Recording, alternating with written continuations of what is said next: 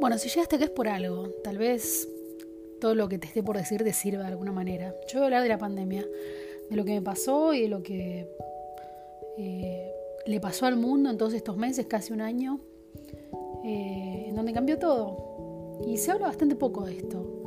Eh, más allá del el contador de muertos y de enfermos y de, de, la gente que uno se entera que está enferma, que conoce algún famoso, más allá de todo eso, de toda la parte científica, se habla poco de, de, lo que nos pasó a todos desde que empezó esto.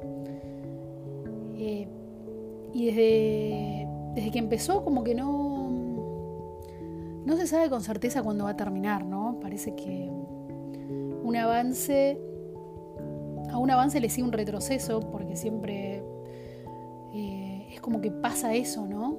Como que siempre hay un plot twist, sale la vacuna, después salen nuevas cepas, es efectiva la vacuna, es segura la vacuna, porque pareciera como, según dicen los medios, que eh, no está testeada en la última fase, entonces es segura, es efectiva.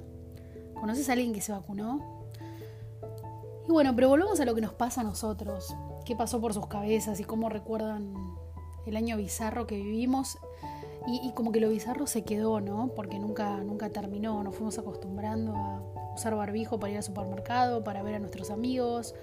Nos fuimos acostumbrando a desconfiar de todo el mundo. Porque todo el mundo puede ser un asintomático, ¿no? Nos fuimos acostumbrando a despertarnos y ver si teníamos los síntomas o no, a testear el olfato, a cuidar a la gente más grande o a los que tienen alguna enfermedad de base. Y a trabajar desde casa, a trabajar con la compu, en mi caso al lado de la, de la cama, eh, con mi hijo en el living teniendo clase. Y todo se hace más complicado. Sobre todo los primeros meses. Para mí, cuando empezó todo y empezó a cerrar todo, a mí me pareció súper triste. Ir al supermercado para mí era una especie de, The Walking Dead, un episodio de Walking Dead.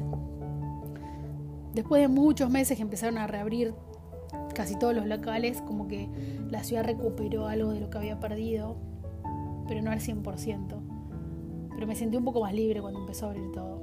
Y ahora no sé cómo me siento. Si me preguntás, no tengo idea. No tengo idea qué está pasando por mi cabeza. Yo creo que uno no tiene mucho acceso al cerebro, ¿no? El cerebro es lo que hace que todos nuestros órganos vitales se mantengan en funcionamiento. El cerebro hace que se genere el proceso de la digestión, el cerebro hace que se geste un bebé. O sea, nosotros no, no controlamos al cerebro. No sabemos ni siquiera lo que está guardado en nuestro subconsciente.